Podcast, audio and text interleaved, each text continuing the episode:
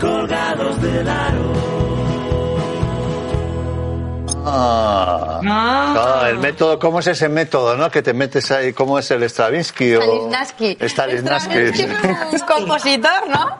Sí, sí, sí, sí, correcto, correcto. Me puedo poner el aire acondicionado, ¿verdad? Tranquila, nada. Bueno, pues eh, aquí estamos una semana más en nuestras eh, conversaciones con gente ilustre eh, y, joder, tenemos a Almudena Cid, Almudena Cid aquí con nosotros, en el plató, además, en el plató de Colgados del Aro, Pero ¿cómo lo has conseguido eso? que ha sido, bueno, eh, Mucho esfuerzo no has tenido que hacer. No. hombre, Tampoco. dos, dos o tres llamaditas, dos o tres llamaditas. La ¿eh? primera yo estaba muy perjudicada, Sí, sí, personalmente. sí, no, no, la- Y ahora ya estoy para hacer entrevistas. Claro, Es verdad, claro. es verdad, es verdad. Yo le dije, yo le dije, eh, cuando tú, cuando tú estés, vamos para adelante. Y como he visto que se acababa la temporada, digo, pues le voy a llamar otra vez, porque claro, esperando, esperando. Sí, me había olvidado de ti, la verdad. Oye, bueno, ¿cómo estás? Espera, que es que estoy buscando porque he hecho trabajo. ¿Esto ha empezado ya? He hecho tra- Sí, sí, sí, sí. es que Ah, aquí vale. no. Aquí, aquí se ha abierto el telón ya hace rato. Ah, vale, vale. Lo sabía, ¿eh? Como se oían las, las hojas, digo, igual esto no puede entrar en No, no, sonido. sí. Bueno, a ver, Venga. si, si pasa algo que quizás llegamos a la conclusión que no se debe emitir, eh, Nacho lo corta. Pero vamos, creo que la última que cortó algo fue en el 2016, creo. No, no conviene. cortar. Almudena, Almudena, va a entrar todo. Claro, no, por eso, por eso. Estoy preparada. Claro, hombre, sí, joder, además estamos hablando aquí, de- estamos, estamos, estamos hablando de la novia de Almería. No te digo más. Tú sabes que, le, pues que, que, claro, yo investigando y, y me he enterado de cosas muy sorprendentes, como que en el 2005 te fuiste la novia de Almería, Sí, sí, eso es muy fuerte. que tú eres de Vitoria. Ya, que ya, no sepa. sé, pero ¿Y por qué? ¿Por qué fue eso? Pues mira, porque se hicieron los Juegos del Mediterráneo en Almería. Ah, sí, sí, Y los recuerdo. gané y me llamaron la novia de Almería. Y es que me hizo ilusión, ¿eh? ¿Sí? Sí, me levanté y los periódicos. La novia de Almería. La novia de Almería. Y yo, bueno, luego ya me imagino que habrá sido otra novia. No, pero sigue en Wikipedia, sigue ahí en la novia de Almería. ¿Eh, sí? Sí, sí. Está en Wikipedia. yo toda la información que tengo tuya es de Wikipedia y del Telva, que es otra de mis lecturas Telva. De habituales. cabecera, ¿Eh? de cabecera. De cabecera, el ¿Qué más Telva. has descubierto? ¿Qué más has descubierto y tú? Bueno, eh, he descubierto que hay un, hay un movimiento Sí. de que es el CIS tostado, Sí. que Sí, tampoco hombre. sabía que es. Pero ese- rodamiento. Eso es, Olga. Mira, ¿Cómo es? se pone la pelota aquí, con el flex. Sí. Vale, entonces en vez de rodar la pelota por los brazos, digo, yo quiero que rueden por las piernas. Vale. Entonces, la pelota se engancha con el flex, Sí. metes el brazo por debajo, ¿no? Estiras y cuando estiras el empeine la pelota rueda porque haces una rampa. Y entonces al mismo tiempo, ta, ta, ta, ta, la cierras con la de atrás. Y entonces ha rodado hacemos- toda la pelota. Lo hacemos y tú. Eso es. No, es que, es que Almudena, eh, eh, eh, no sé si lo hace, yo creo que, que lo hace inconscientemente, pero cada vez que, que estoy con ella en algún programa o esto, desde hace uno, ¿te acuerdas uno con Gemma Nierga que tenía hace mogollón de años que me invitaron, estabas tú, y enseguida se pone a hacer cosas que para el 99% de los humanos, no te digo nada, yo me estaba doliendo eh, viéndote. Es que bueno, no me he puesto encima de la No, mesa. no, no, no, bueno, a ver, aquí... Todos. Esta mesa está Dice Nacho que ¿no? cuidado, que la Pues mesa- eso. Pero vamos, que la idea era que la pelota en vez de rodar por los brazos, rodara por las piernas y salió y me inventé ese Vale. evento y y, maravilloso. y, y lo han, o sea, ahora por ejemplo nos ponemos a ver eh, las de ahora y, y alguna hace el cisto está o no. Lo más gracioso de todo es que a mí me daban creo que una décima o dos y ahora este elemento, este rodamiento, tiene un valor de 0,4 más la originalidad un 0,3, un 0,7. Es decir, cuando lo hacía yo valía una mierda y Ya. ahora vale un montón. Y Bueno, lo he visto, una gimnasta hacer. Pero no te daban ni los derechos de autor. Ah, no, no. Estaba en el código como originalidad, pero luego, claro, lo hacía yo y ya está. Y ahora se lo he visto a una gimnasta y ha hecho una progresión de ese elemento. Eso es súper Ah, bonito. lo, lo ha evolucionado. Sí. Bueno, yo si cobrase un euro ¿Qué? Por cada vez que dicen palomero en las retransmisiones de baloncesto, que, que- que eso es propiedad mía. O sea, yo lo inventé y yo lo desarrollé, pues ahora mismo sería, seguiría aquí, pero con más dinero. Claro. O sea que. No, pero es chulo. Cuando Sí, tienes ¿no? Mm. algo que... Sí, es muy bonito. A ver, Almudena, ¿qué cara de actriz se te ha quedado? Eh, con lo que ha dicho ahí tú, No. Ah, No, con cara, ah, pues que- me dicen que tengo más cara de actriz, me lo dicen, ¿eh? ¿Qué es eso? ¿Qué es, qué, qué es tener cara de Ni actriz? idea, no lo entiendo. No, o sea, de repente me han dicho, ay, pues te veo como más cara de actriz. Digo, o sea, porque te has enterado de que soy actriz. Porque, no sé, Yo- creo que Ya lo, la- ya lo dices, ya lo dices sin miedo.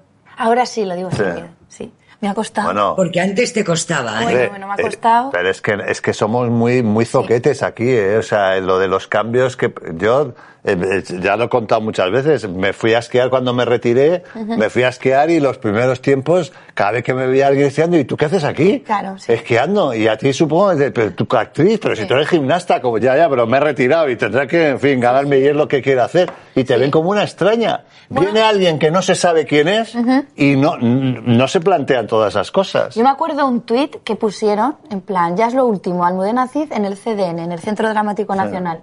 Y era la primera vez que yo me estrenaba como actriz de teatro. Y me, la oportunidad me la dio Sergio Peris Mencheta, que fue Sí. jugador de rugby. Sí, sí, Y claro, él no tiene este prejuicio. claro. Porque ha sido jugador de rugby de la selección, después ha dedicado a la interpretación y ahora es director además. O sea, y está allí trabajando en Los Ángeles. Entonces de repente me dio esta oportunidad y dije yo, pero ¿por qué tengo que leer esta? Pero si todavía no, he sali- no he salido a escena y ya me están bombardeando. ¿Y por qué tengo que explicarme? Sí. No, lo que sí quiero saber es, eh, ¿cómo, ¿cómo te preparaste para ser actriz? Pues mira, primero... Estás acostumbrada a prepararte para ser gimnasta. Claro. Sí.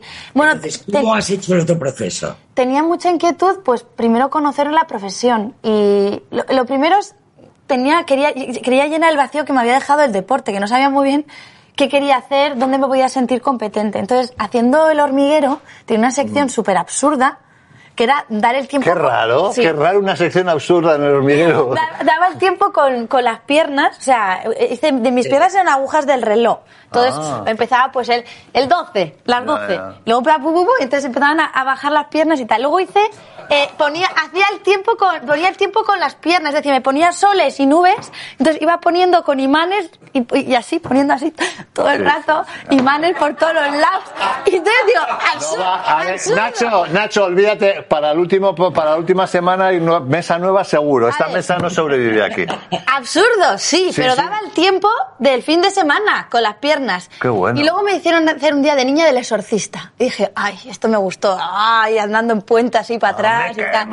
Bueno, locura. Y luego hice un día de cajera y dije, ay, esto de hacer de cosas, ¿no? Y empecé como un juego. Ya. Entonces me metí en un curso de interpretación regular, después me metí en uno intensivo, después en otro intensivo, y entonces ya empecé a trabajar un poco la voz, en el movimiento, el movimiento lo tenía como más fácil, pues porque venía, o sea, vengo de, de la conciencia corporal, y así, sí, sí, sí, sí, y ya, y estoy, todavía sigo, bueno, me formo siempre que puedo, o sea, que tengo Y cursos. ahora, y ahora en el escenario el director no te tiene que reprimir el movimiento porque eres expansiva. Depende del personaje, claro.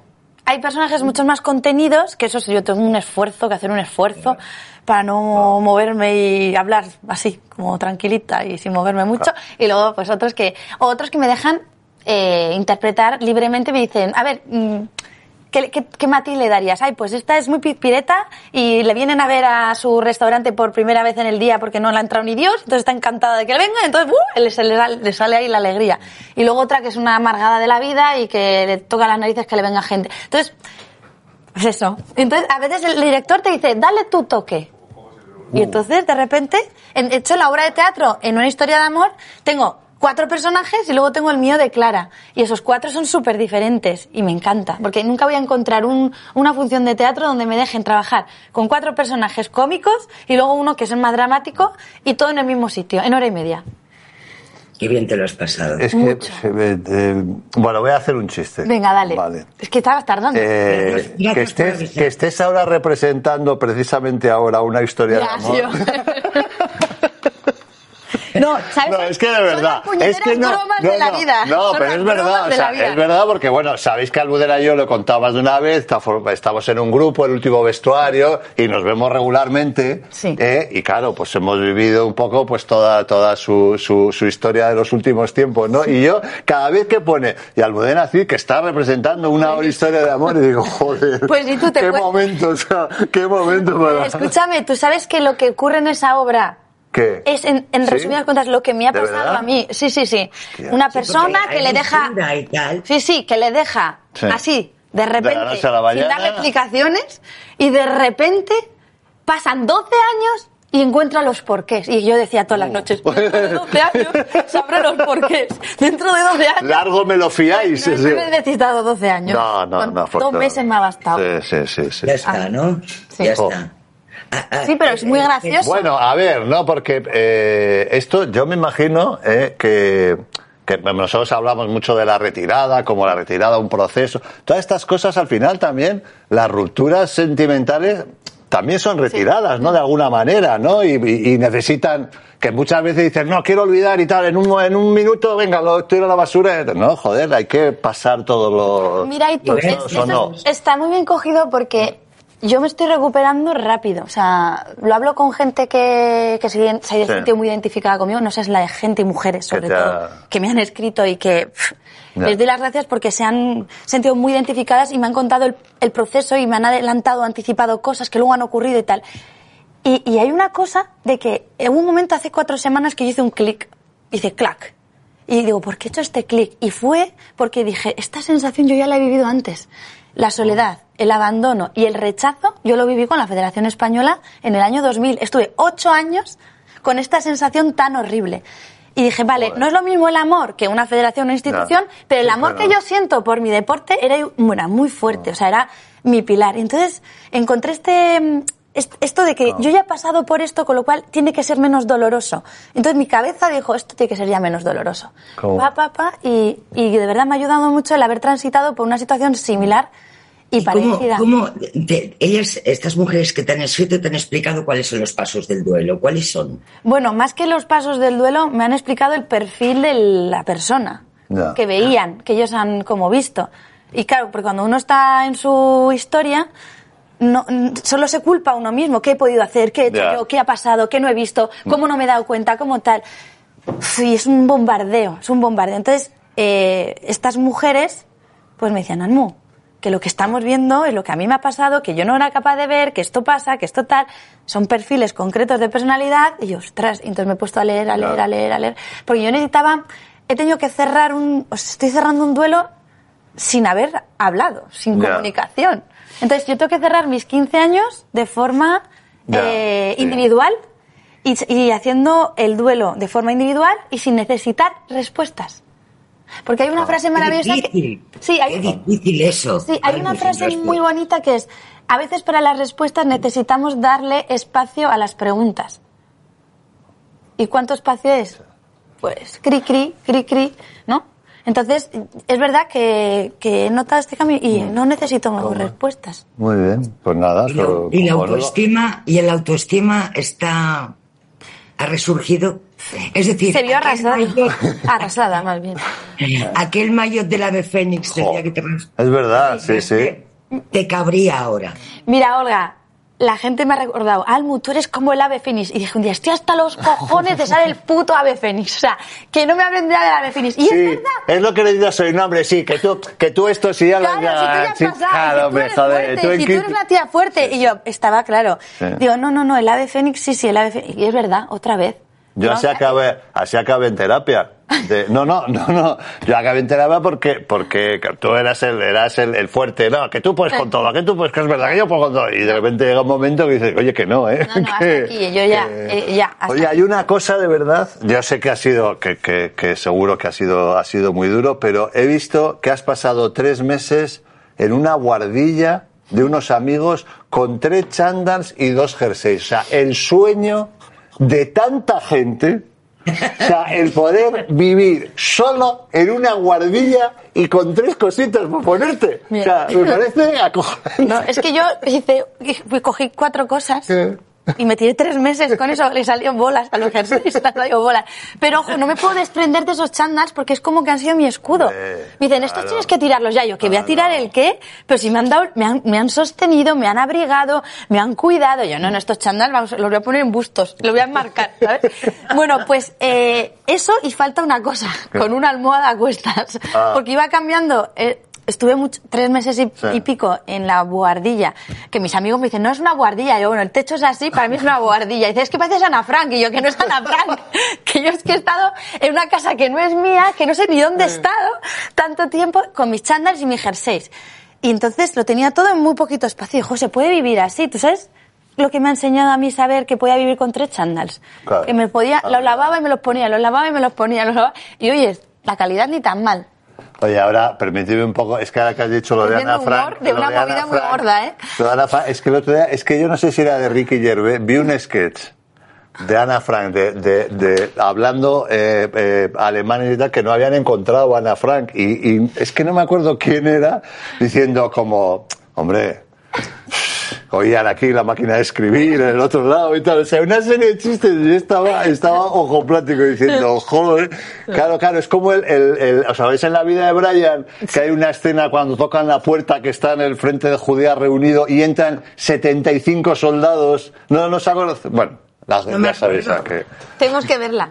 Pero seguro que la he visto. Hay una escena, hay Sí. una escena que están persiguiendo a Brian y Brian se refugia en una casa Sí. del Frente de Liberación de Judea, que están ahí reunidos y son dos. Ay, que salen pelotas. No, no, tú te quedaste con eso, de verdad, Olga. Eres, o sea, te quedaste con lo de pelotas. No, Sale, sale a la ventana. la broma es, la broma es que tocan la puerta, entonces tienen, se, se medio esconden, pero se medio esconden que se ponían una papelera en la, en la cabeza, eso, y entran, se ve como va entrando todo un, toda una legión de gente, y, y dice, no hemos encontrado nada, y tal. Y se van. Y se van, ¿no? Pues bueno, que me ha recordado nada. Bueno, Sí, pues no, sí. a mí me encontraban. A ti te encontraban, En, en muy ¿no? malas condiciones, pero.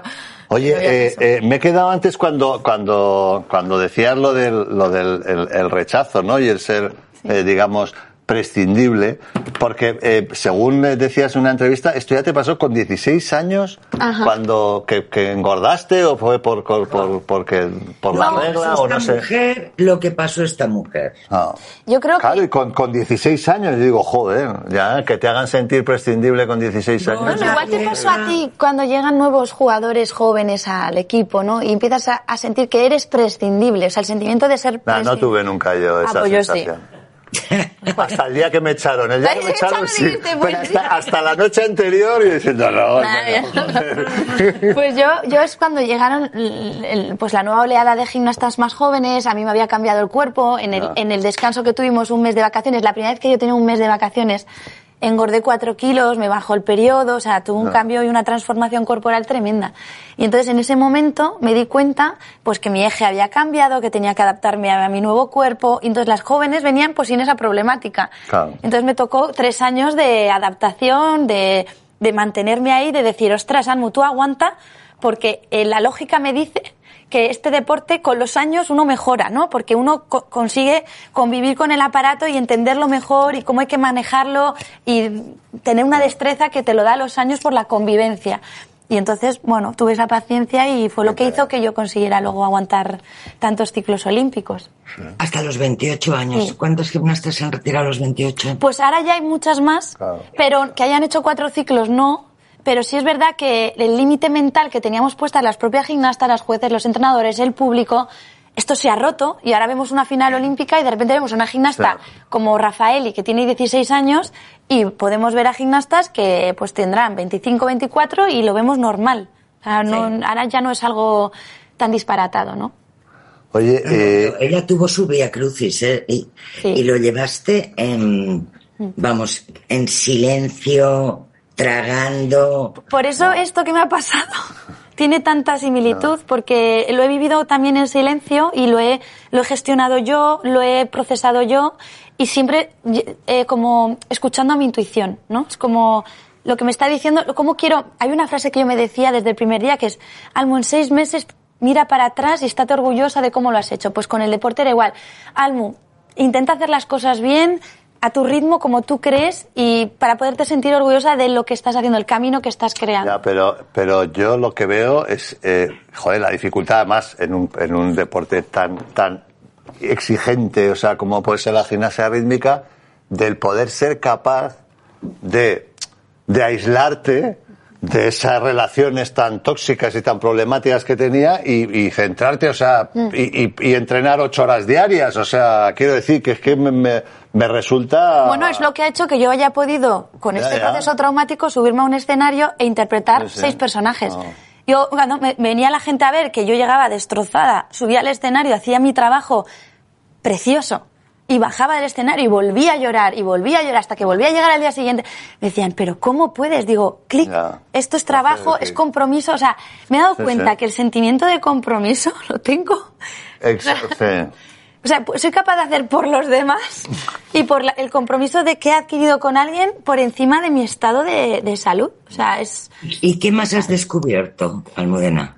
pues, bueno, creo que la fortaleza ya la tenía y sabía que estaba, lo que pasa que no conseguía sacarla a relucir porque me veía incapaz.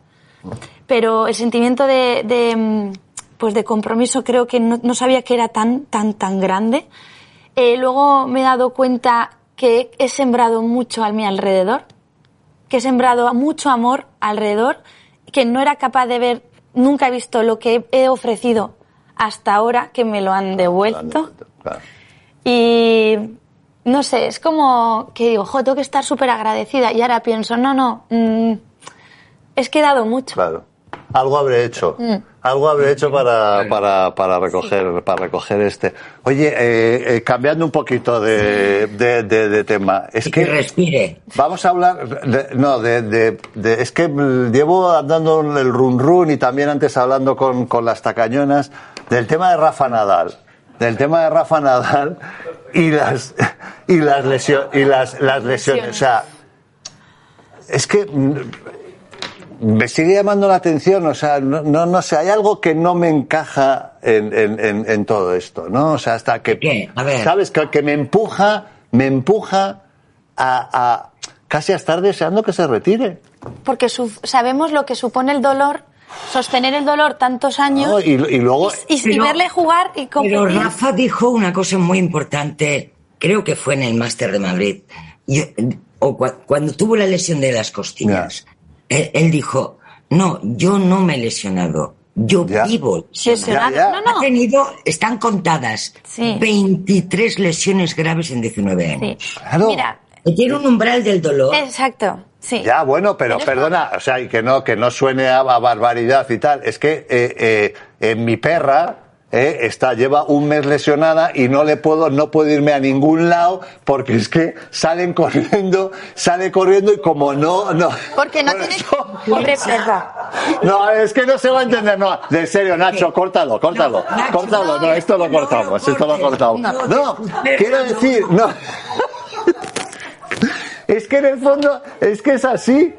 Es que es, es, es así, el umbral del dolor. Está, dice, fíjate el umbral del dolor que tiene, qué de puta madre. No, joder.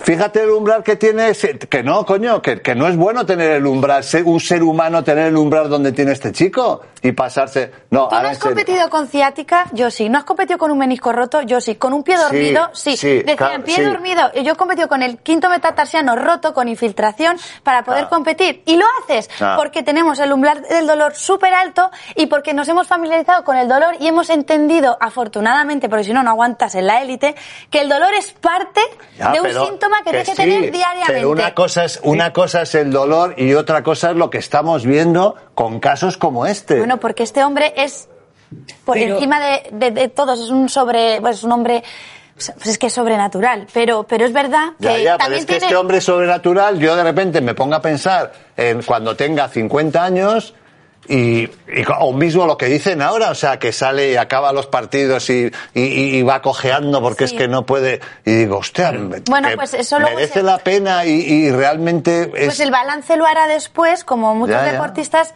como Michael Phelps, como muchos que han hecho luego sus documentales, y han dicho, bueno, hasta Ah, sí, cierto punto... y hay pues unos no me- cuantos que no ha están muy allá, claro. Yo creo, yo creo que él debe tener tasado el riesgo.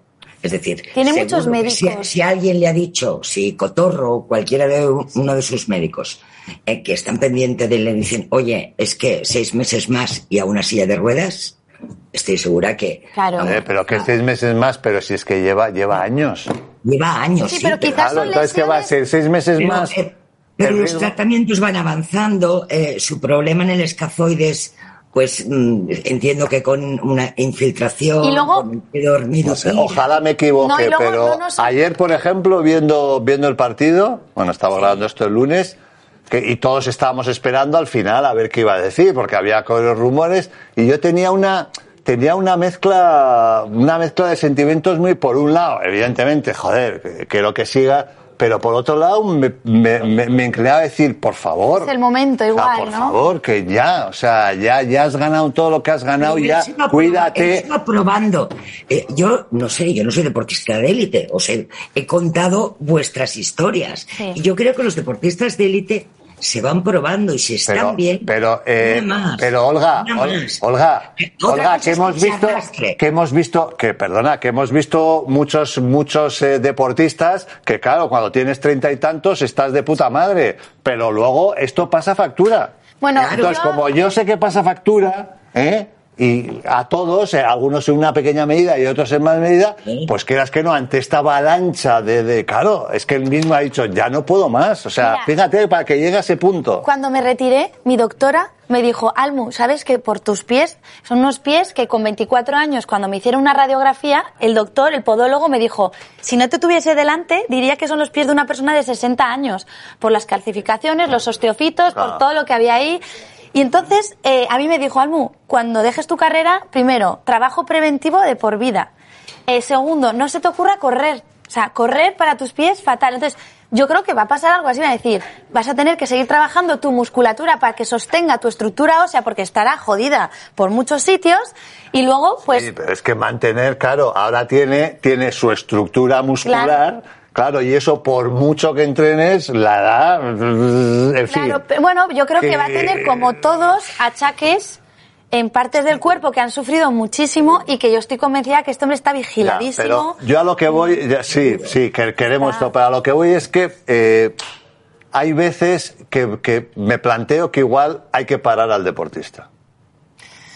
Bueno, Ah, es decir, que. Sí, es que- complicado pero cuando- estás claro, dentro. quiero decir que tú en esas edades y cuando tú, tú te arriesgas y tiras para adelante y, y te aguanta y, y me duele y no sé qué y no sé cuántos y, y dices, ostras, que alguien, no sé, es una... No sé, yo me levantaba todas las ¿eh? mañanas y para echarme agua tenía que apoyar los brazos en el lavabo y estuve ocho años así. Es decir, si desde el primer año digo, joder, el lumbar, es que no me aguanta. Bueno, es que otro día nos meteremos con tu deporte. Bueno. Que vaya, bueno, bueno. vaya tela. Pero me Vaya refiero, tela, me refiero a que hay cosas que las normalizas y que, y que no son tan dramáticas cuando estás dentro.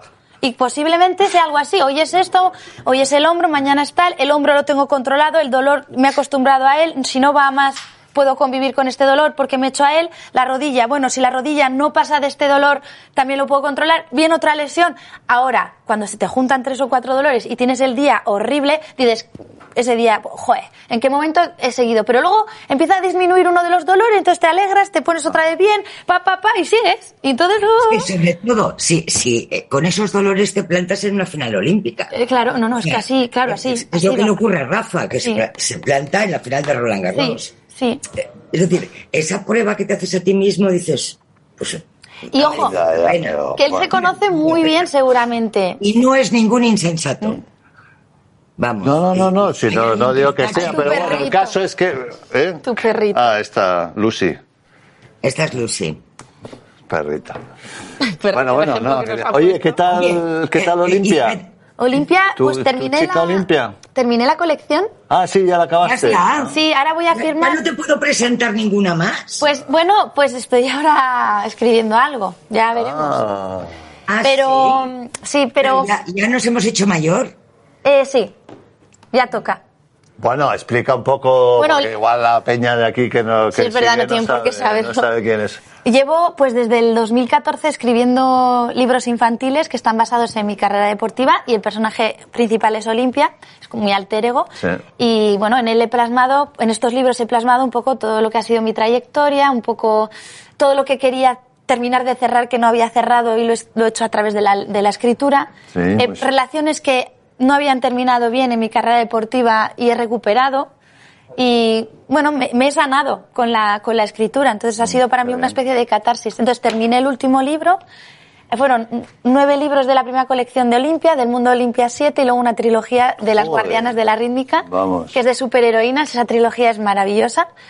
Y ahora pues eh, terminé el último libro, que es El beso de Pekín, con el beso de, en el tapiz, y ahí están la colección pues para para que la puedan leer los jovencitos que empiecen en este deporte y ya- se han traducido cinco de los primeros libros al euskera.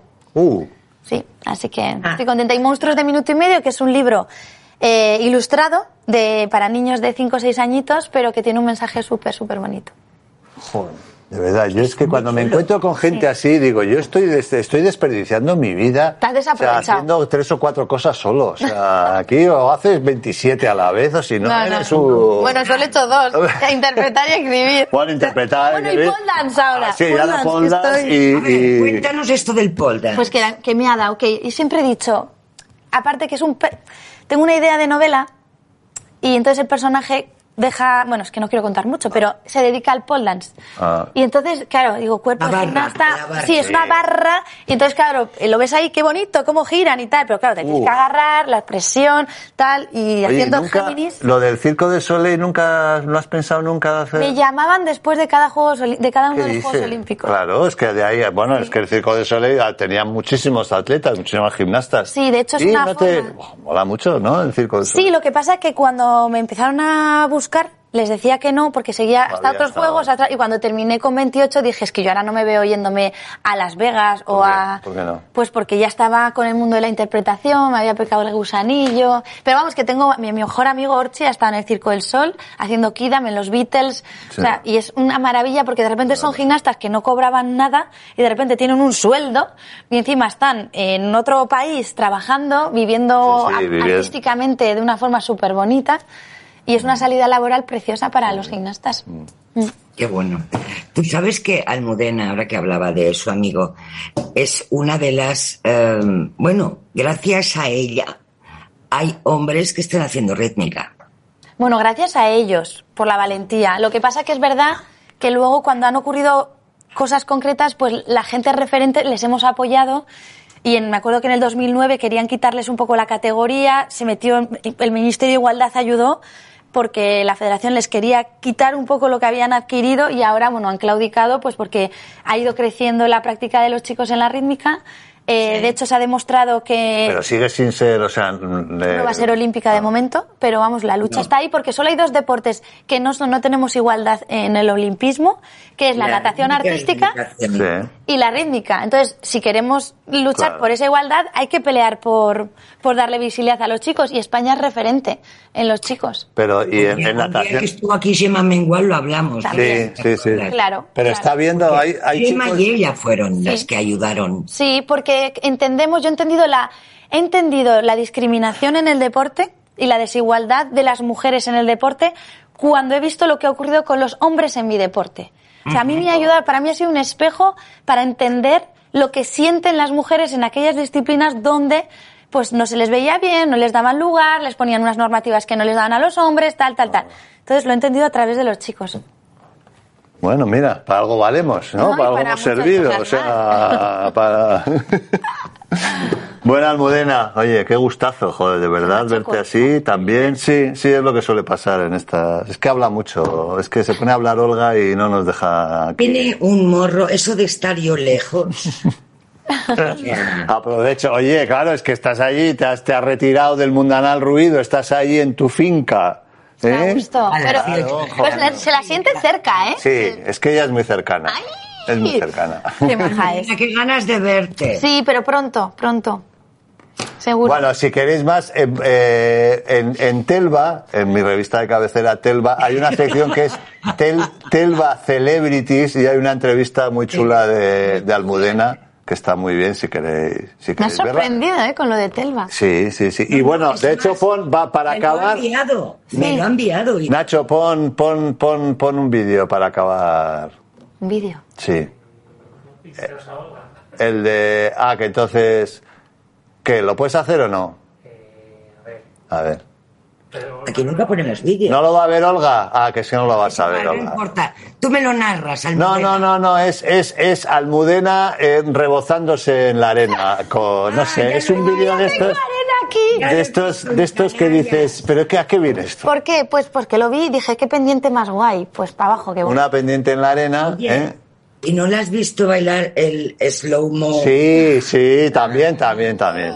Con tacones. Tenemos ¿eh? los dos, sí, sí, no, impresionante, ¿eh? ¿Cómo, Impresionante. cómo te has quedado? Sí, sí, me he quedado, vamos, pero un chanelazo, ¿no? No se dice chanelazo, ¿no? Sí. un chanelazo. Nacho, lo puedes poner, que lo he visto. Ay, ama, sí, Bueno, ahí estoy en Las Palmas. Este es, En Las Palmas. celebrando mi función de teatro. Antes de ir a la función, pues mira, vi una duna preciosa y dije, ¿y si me tiro? Claro. Digo, voy a dejarme caer, que la inercia me parará. Digo, menos mal. Pero lo mejor, es, lo mejor es que en la caída tienes una pierna Ah, que ya. haces hacer las hacer las, las nueve y cuarto. No, ¿qué dices No, las no, nueve y son cuarto? las seis. las- sí, o, las, casi las nueve, exactamente. o, las nueve, o las nueve y cuarto. No, las nueve y cuarto, bien dicho. Las nueve y cuarto, Las y claro, está bien. Hacer las nueve y cuarto. Y echa, bueno, mira, vamos a hacer una cosa. Eh, eh, eh, despedimos, Ay, ay, despedimos y se va a acabar este vídeo con, con lo de con el chanelazo. Y ahí dejamos a la, dejamos a la gente, ¿vale? Almu, Jo. un placer. Eh, cuídate mucho, ¿eh? Sí. Y nada, Nos estamos prontito. encantados. Sí, nos vemos prontito ahí en nuestro, Sí, último en nuestro espacio, en nuestro espacio de reflexión. Sí. Y bueno es eso que hacéis. Un bueno, ah, hacemos lo que, lo que podemos, lo Sí. que podemos. Sí, el, el placer de la retórica intelectual era, en un principio era eso, Sí. pero ahora ya ayudamos a gente, que eso también mola Eso mucho. es muy bonito. Eso mola mucho, sí. Bueno, Olga, un besazo. Olga, Venga, Nacho, ponnos, A todos. venga, Bonita. ponnos al- el, el zapateado, el, el A ver, que me vea, porque es que lo grabado, lo he subido y me he quedado así. Me he metido al pole dance y ya luego no lo he vuelto a ver. Esto es la Sí, croqueta. está la croqueta. La croqueta con final, con frenada. ¿Ves? Con fre- Una frenada maravillosa, ¿no? Tal cual. Una frenada impresionante. Sí. Bueno, esto luego ya Nacho lo, lo pone, porque él hace sus cosas. Nos enseña aquí una, luego esto. Estadios y luego cuando volvieron los hombres del frente les dijeron devolved el balón. Pues 50 años sin balón que estuvieron las mujeres. Oye, y, ¿y, cuándo- y eso es real. Y, y es cuando lo haces. Esto es real. Esto, pues igual toca hacer algún cover en algún momento, pero es que es muy fuerte, que hasta el 71 las mujeres no pudieron volver a jugar al fútbol. Que, ojo, ojo, Sí, sí, sí, sí. ojo, ojo. Y escucha, que voy a despedir yo el programa, que aquí Juanma se ha ido a comer y me he quedado yo. Pero con la historia de las Ladies Football Club creo que queda maravilloso. Pero si es que habíamos cerrado hace, hace un montón. comiendo. La- ha dejado a la invitada aquí hablando de fútbol femenino, que por cierto, muy interesante. Ladies Football Club. Yo me voy y veo que sigues hablando, hablando y digo, ¿qué? Es que me he quedado por hablar del fútbol femenino. Y es una historia que la gente no conoce, que estuvieron jugando al fútbol, que llenaron ¿Pero estadios. dónde, dónde, que dónde? las inte- al- en Londres, en Londres. Y luego se enfrentaron con, equipos alemanes. Y esas tías llenaron estadios de fútbol. A lo bestia, ¿De 50.000 qué? espectadores. ¿Cuándo, de, cuándo, de cuándo estamos De hablando? 1917, Mm. durante la Primera Guerra Mundial. Y cuando los hombres volvieron del frente, dijeron, devolved el balón y les prohibieron entrar. Y a procrear, a las casas, a cuidar. ¿Y qué pasó? Pues que la silenciaron. Entonces, por eso, cuando podemos, no nos silenciemos. Hablemos. No, que bien. aproveche. Y con esto cerramos. Cerramos. Te quiero.